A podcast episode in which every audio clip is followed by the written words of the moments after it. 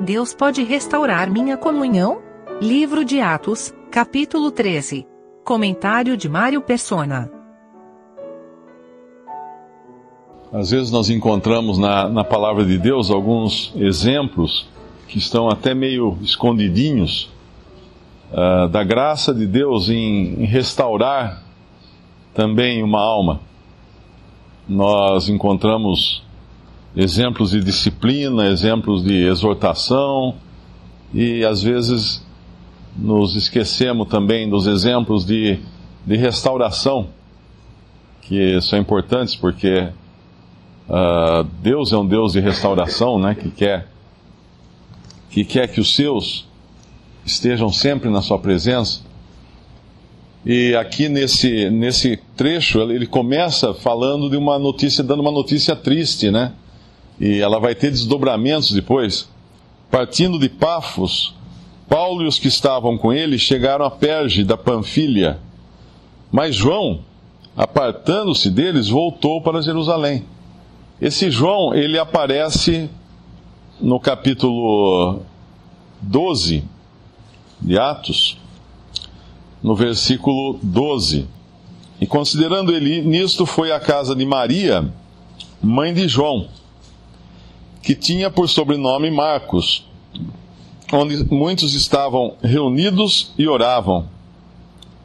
Então, Maria, a mãe desse João Marcos, era quem recebia a igreja na sua casa. A Assembleia uh, provavelmente se reunia também na casa de, de, de Maria, da mãe de João Marcos.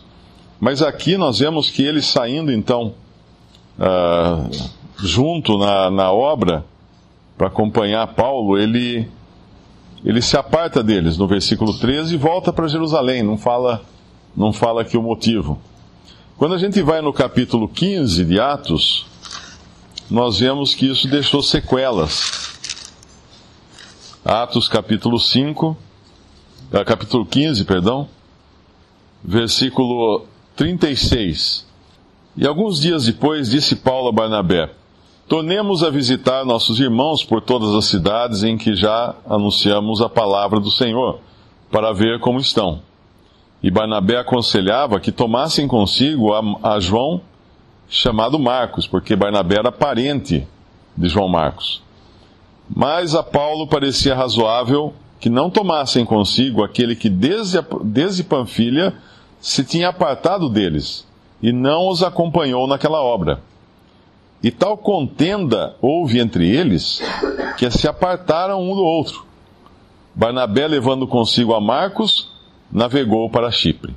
E Paulo, tendo escolhido a Silas, partiu encomendado pelos irmãos à graça de Deus e passou pela Síria e Cilícia, confirmando as igrejas.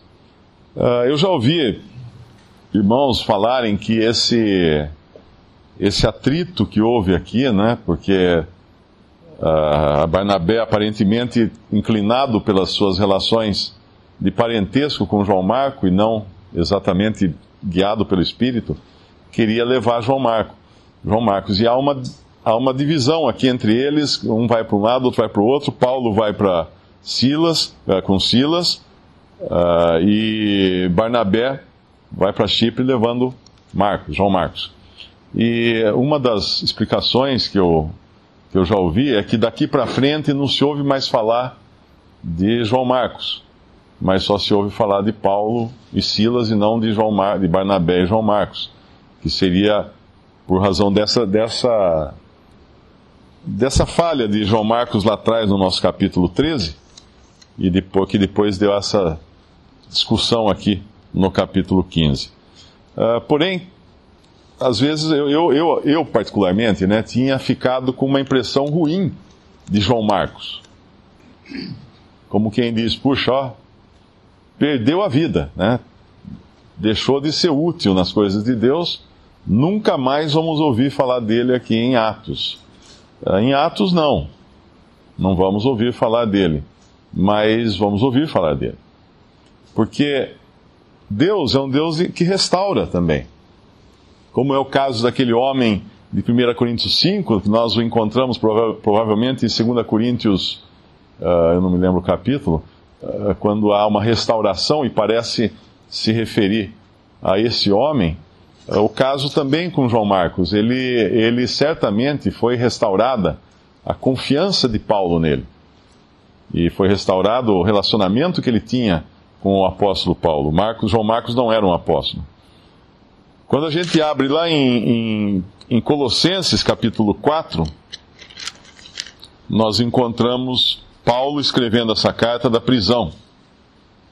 Eu não sei exatamente a ordem dos eventos aqui, eu não sei quando teria sido escrita essa carta, não sei se é antes de acontecer isso que é narrado aqui em Atos uh, ah, 13, ou é depois, mas de qualquer maneira, no versículo 7, Paulo fala, Colossenses 4, 7, Tíquico, irmão amado e fiel ministro e conservo no Senhor, vos fará saber o meu estado, o qual vos enviei para o mesmo fim, para que saiba do vosso estado e console os vossos corações, juntamente com Onésimo, amado e fiel irmão, que é dos vossos, eles vos farão saber tudo o que por aqui se passa. Aristarco, que está preso comigo, vos saúda. E Marcos, o sobrinho de Barnabé, acerca do qual já recebestes mandamentos, se ele for ter convosco, recebei-o. Aqui nós vemos Paulo uh, encomendando João Marcos.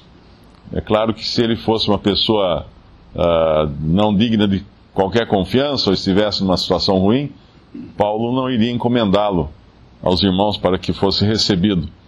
E, e é o que nós vemos aqui uma, um voto de confiança, né? uma coisa positiva. Lá em Filemão, também no versículo 24 de Filemão, nós encontramos outra vez João Marcos. Versículo 23, primeiro, uh, Filemão só tem um capítulo, versículo 23. Saúdam-te Epáfras, meu companheiro de prisão por Cristo Jesus Marcos, Aristarco, Demas e Lucas, meus cooperadores. Aqui Marcos é nomeado entre os cooperadores de Paulo. E finalmente lá em, em 2 Timóteo 4, e essa sim, a gente sabe que foi a última carta de Paulo, então certamente isso aqui foi depois, foi já às vésperas de Paulo ser morto, ele está preso também, escrevendo a segunda epístola a Timóteo. No capítulo 4, ele fala de alguns que o deixaram. No, no versículo 10, versículo 9. Procura vir ter comigo depressa, porque Demas me desamparou, amando o presente século, foi para Tessalônica. Crescente para Galácia, Tito para Dalmácia só Lucas está comigo. Toma Marcos e traze-o contigo, porque me é muito útil para o ministério. Me é muito útil para o ministério. Que, que, que notícia boa essa, né? A gente vê um que, em um determinado momento da carreira dele, junto com o apóstolo, ele, por algum motivo, falhou nas expectativas desse apóstolo em, em trabalharem juntos mas que no fim da sua vida, Paulo pode dar esse testemunho de que ele era muito útil. E se a gente ainda, vamos dizer assim, duvida né, da, da utilidade de Marcos, é só nós lembrarmos que ele depois escreveu o Evangelho de Marcos, que é provavelmente é a autoria desse mesmo João Marcos que, que nós vimos aqui nessas passagens.